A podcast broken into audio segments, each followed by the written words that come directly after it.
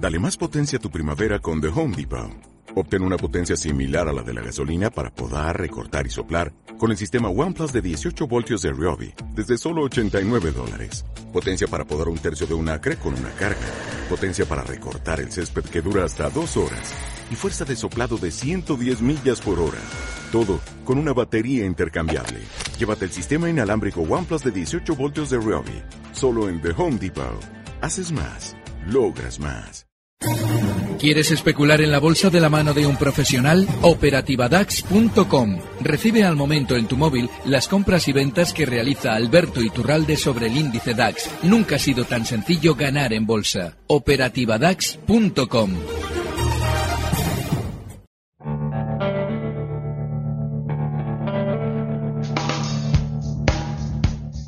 Mercado Abierto con Laura Blanco.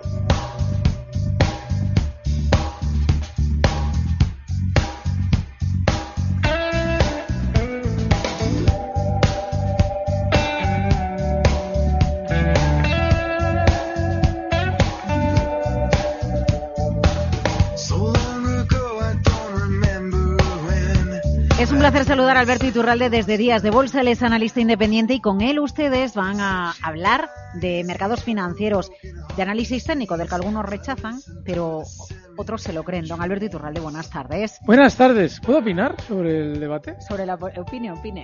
He, he estado todo el fin de semana con llamadas de algunos analistas, con comentarios, porque el tema sigue. ¿eh? Gusta meterte en jardines, por eso te pasa eso. Y es, eh, yo opino de la siguiente manera, más A lo ver. suelo decir a menudo. El análisis fundamental es el adecuado si alguien pudiera conocer los fundamentales. Es decir, yo en mi vida eh, ha habido una etapa en la que una de las cosas que hacía con mi poco dinero era si alguien tenía un negocio que me parecía rentable, yo invertía en ese negocio. Eh, se hacía un préstamo, se legalizaba, se hacía todo correctamente y se fijaba una rentabilidad. Pero claro, yo tenía otra persona que era la que iba vigilando ese negocio día a día. No sé si Sí, me explico. sí, sí. Ah, Yo conocía los fundamentales casi mejor que el propio dueño del negocio. Eso sí es. Eso se supone que es lo que hacen los gestores de fondos. No me mire así. Se supone que es lo que hacen.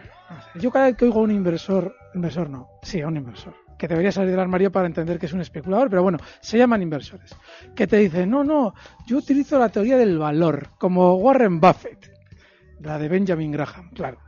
Tú haces como Warren Buffett, que cada vez que van a meter dinero en una compañía que no conocen muy bien, cogen su helicóptero, su equipo, él no, obviamente, porque no está para esas tonterías. Su equipo coge el helicóptero, va allí, mira la empresa de arriba a abajo, mira qué sensaciones le da cada gestor, mira qué tal, mira que no sé qué, hablan con los trabajadores para aquí para allá, luego vuelven y deciden lo que van a hacer, si van a invertir o no.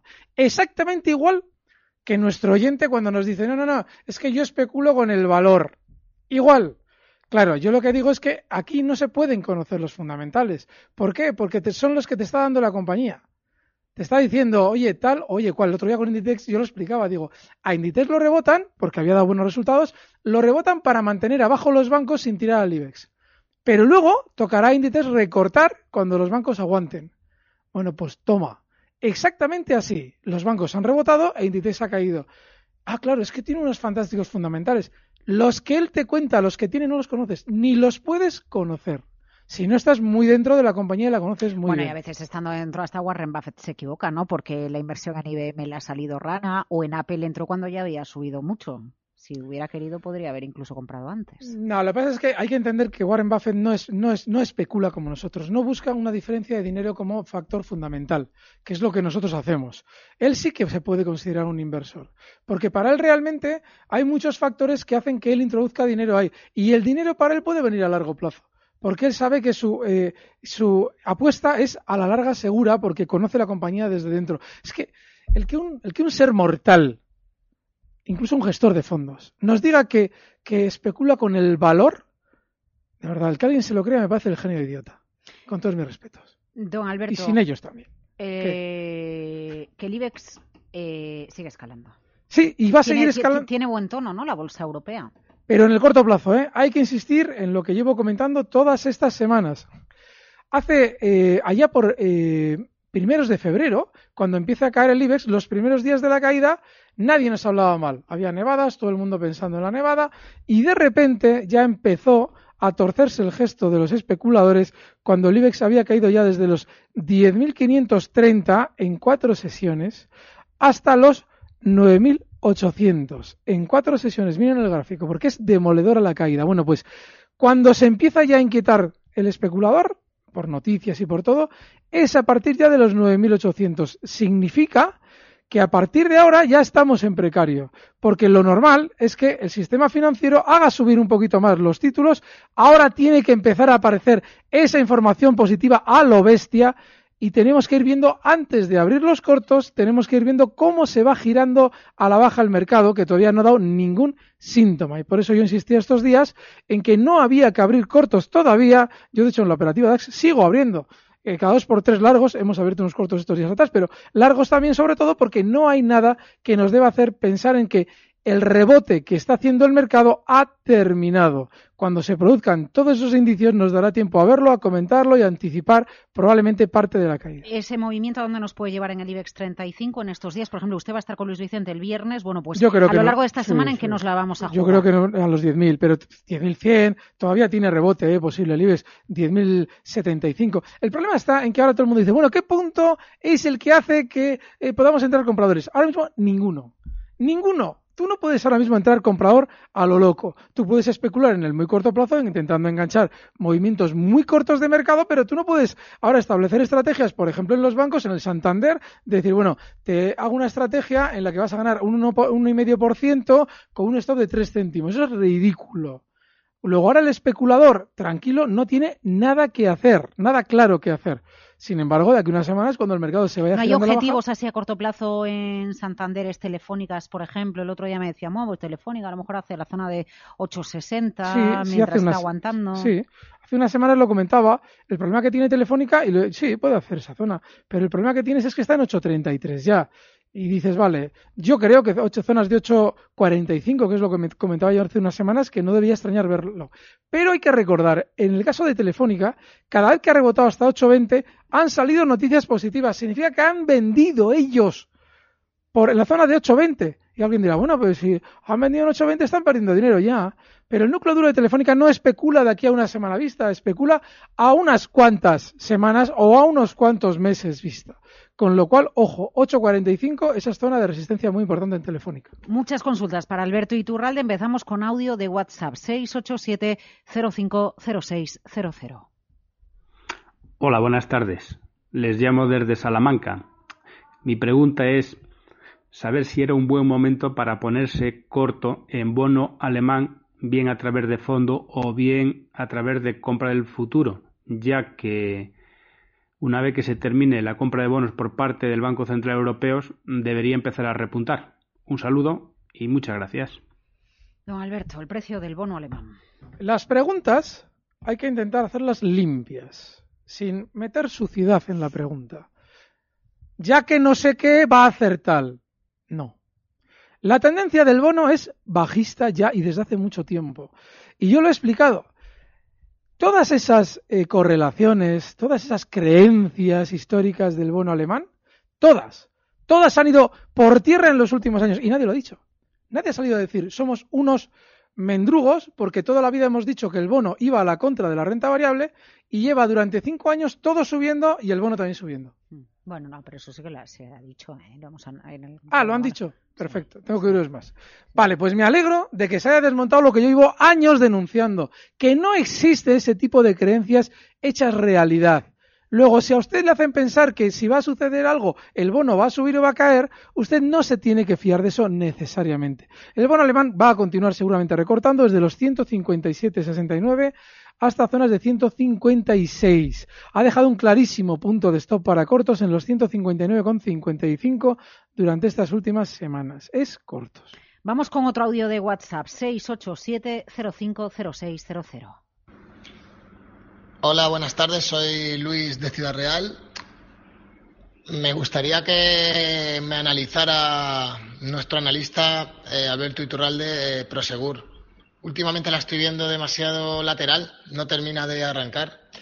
No sé si es que ha perdido un poco de fuerza o es normal ese, ese movimiento que está haciendo. Muchísimas gracias. Un saludo para todos. Un saludo. Bueno, pues le damos la bienvenida porque nunca nos ha escuchado.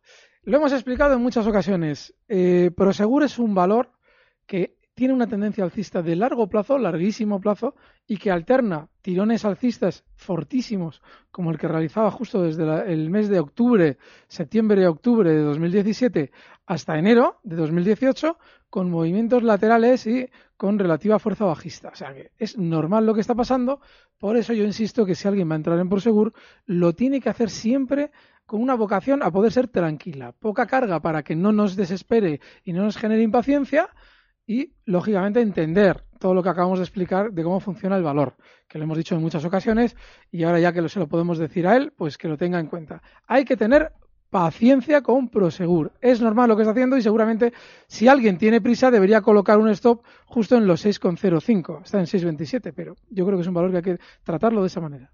Eh, a ver, vamos con otro audio de WhatsApp 687-050600 para Alberto Iturralde. Hola, buenas tardes. Soy Paqui de Valencia. Quería preguntar al señor Iturralde, por favor, por Airbus, para que me la analice si puede. Muchas gracias. Vale, vamos a ver si aparece. Lo que no sé si tengo aquí la del mercado Euronext. No, este es el. Sí, este es el Euronext. Otro valor alcista. Es muy parecido a Prosegur con la diferencia de que este en general las temporadas en contra de la tendencia alcista son menores, es decir, es normalmente los, recortes dentro de la tendencia alcista duran menos tiempo y está muy bien. La verdad es que me alegro un montón que hayan preguntado por este valor porque seguramente durante las próximas semanas continuará subiendo. Lo más lógico es que alcance zonas de 98,22, está ahora mismo en 96,16, esos 98,22 de manera inmediata pero su tendencia de largo plazo sigue impecable. Airbus, muy buen valor, muy buena pregunta. Granada, Antonio, buenas tardes. Por teléfono al 912833333, díganos. Hola, buenas tardes.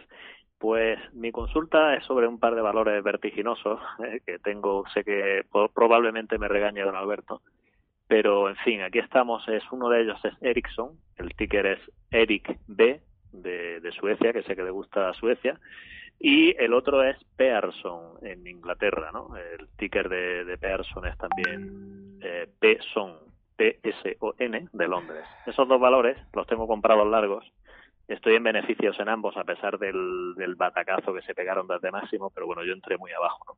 Y ahora que estoy, he tenido que aguantar pérdidas de hasta el 20%, pero bueno, ya me va conociendo él que le sigo en la operativa DAX, soy seguidor y, socio de operativa DAX, pero aparte también invierto por, por fundamental, de estos que a él no le gusta.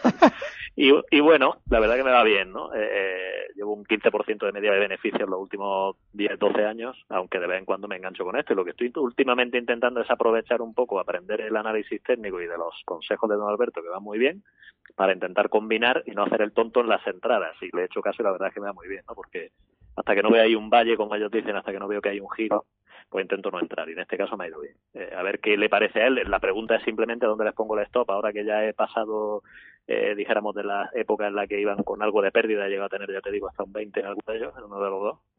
Pero ahora estoy en beneficio y bueno, pues quiero ver, porque creo que han hecho un doble suelo y que ya han consolidado. A ver qué dice él. Vale. Eh, mira, en el caso de eh, tengo aquí de la bolsa de Estocolmo, has dicho Ericsson, está en 65 euros ahora mismo. Bueno, antes de nada agradecerle la fidelidad de es que Antonio es para comerse a besos. Muchísimas gracias, Antonio. Eh, nada, lo normal es que todavía, hoy ha tenido además un movimiento muy rápido al alza, todavía tenga más rebote. Eh, seguramente, bueno, es que está muy volátil. Segura, digo que es muy difícil ponerle el lazo a Ericsson cuando entra en esas, en esas velocidades de movimiento. Pero seguramente hasta zonas de 70 lo vas a ver sin problemas. Ahí, si te abres el gráfico de largo plazo y ahora que estás enredando con análisis técnico, te vendría genial, yo creo. Fíjate cómo en el pasado ha habido una zona en la que ha frenado muchas caídas Ericsson, justo en esa zona 60 y, bueno, te iba a decir 65 donde está ahora mismo, pero también zonas de 70.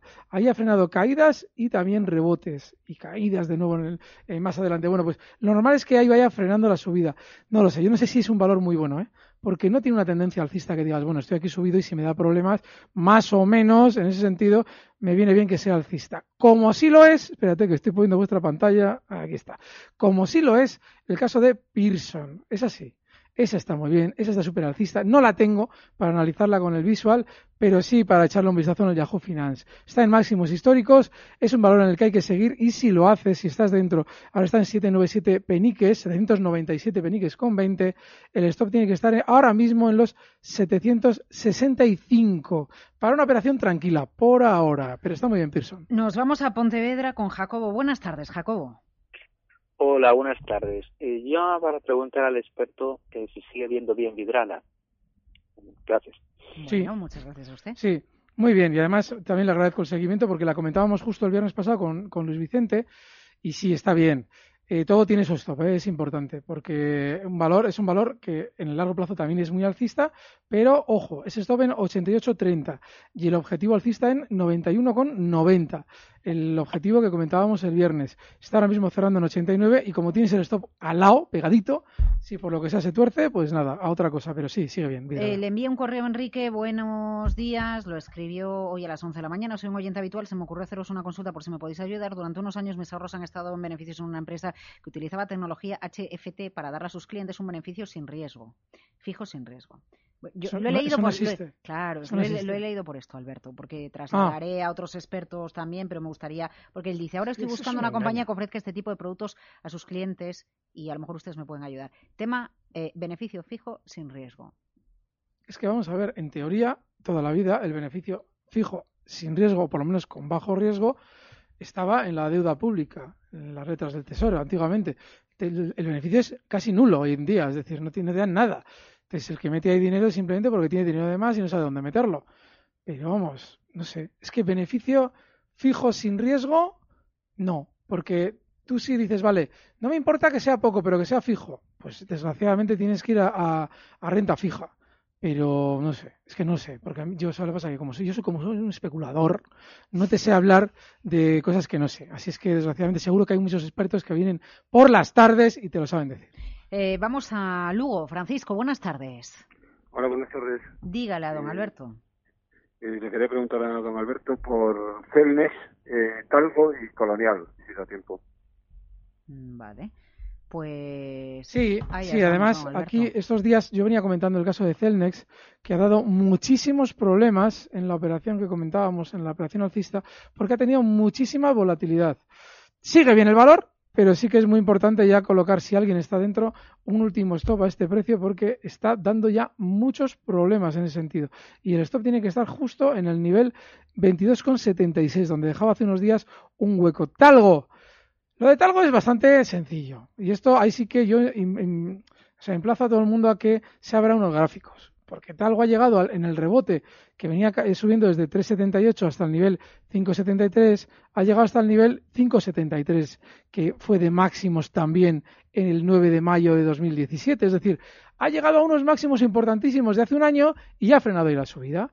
Bueno, pues eso técnicamente es una resistencia y lo normal es que tenga algo de recorte y ese recorte sea de 5,45 inicialmente hasta zonas de 5,30, con lo cual ahora mismo no hay que estar en Talgo. Vamos a ver, inmobiliaria colonial.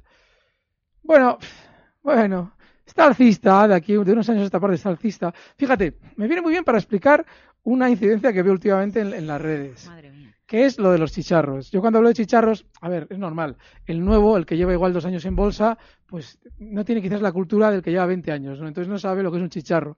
Y el otro día me partía de risa porque alguien decía, no, es que alguien que dice que Aircross es un chicharro no puede ser analista. Digo, yo pensando para mis adentros, digo, es que alguien que no sabe que Aircross es un chicharro no le, no le deberían dejar especular en bolsa.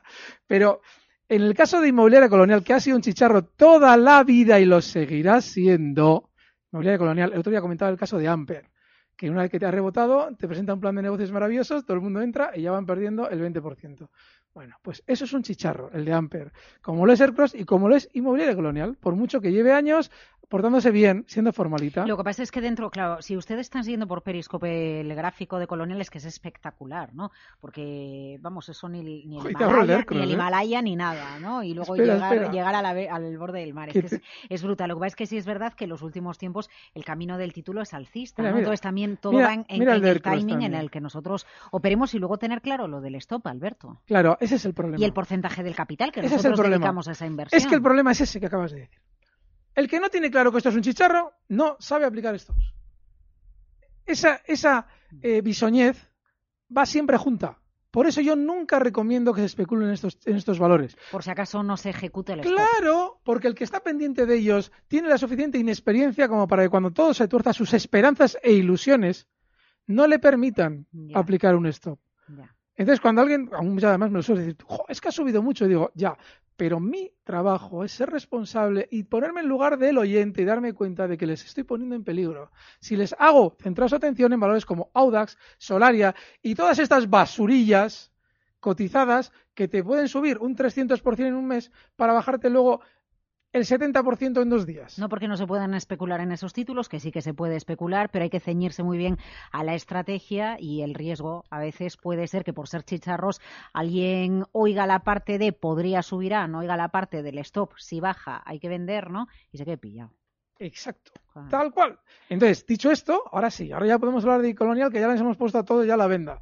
Bueno, pues sí, está bien. O sea, no, está, no es un precio que esté ahora inmediatamente mal. Eh, si alguien quiere entrar, yo personalmente esperaría un recorte a estas zonas de 9,05. Esa es una zona de soporte, ahora no entraría. ¿Y qué le iba a decir hoy? ¿Trae algo? ¿Alguna estrategia? ¿Algún título, don Alberto? Hoy no. ¿Cómo está hoy Oye, usted? ¿sabes? No lo traía, pero es que me traía la, la muy chusca, la de, Vidral, la de Vidrala, pero como ya la hemos comentado, no, no la voy a repetir. Bueno, por aquí le preguntan más por Prosegur, así ya no le pasan más correos. Pero espera, pero espera, pero bueno. espera, espera, que han preguntado hace un momento por una que está muy bien, que es. Airbus. Entonces, mira, hacemos una cosa, vamos a traer una estrategia con Airbus. Está ahora mismo de manera inmediata bien, el stop tiene que estar en 94 euros, cotiza en 96,16 y el objetivo alcista ahora inmediato en la zona 98,50. Airbus. En el corto plazo las bolsas tienen recorrido en el siguiente capítulo el viernes con don Alberto Iturralde desde Días de Bolsa, más para entender qué ha ido pasando con el precio a lo largo de esta semana y qué hay que tener en cuenta a partir de entonces. Alberto Iturralde desde Días de Bolsa, muchas gracias por acompañarnos en Capital Radio. Gracias a vosotros, un fuerte abrazo. Recibe al momento las operaciones de Alberto Iturralde vía SMS en tu móvil. Operativa DAX.com.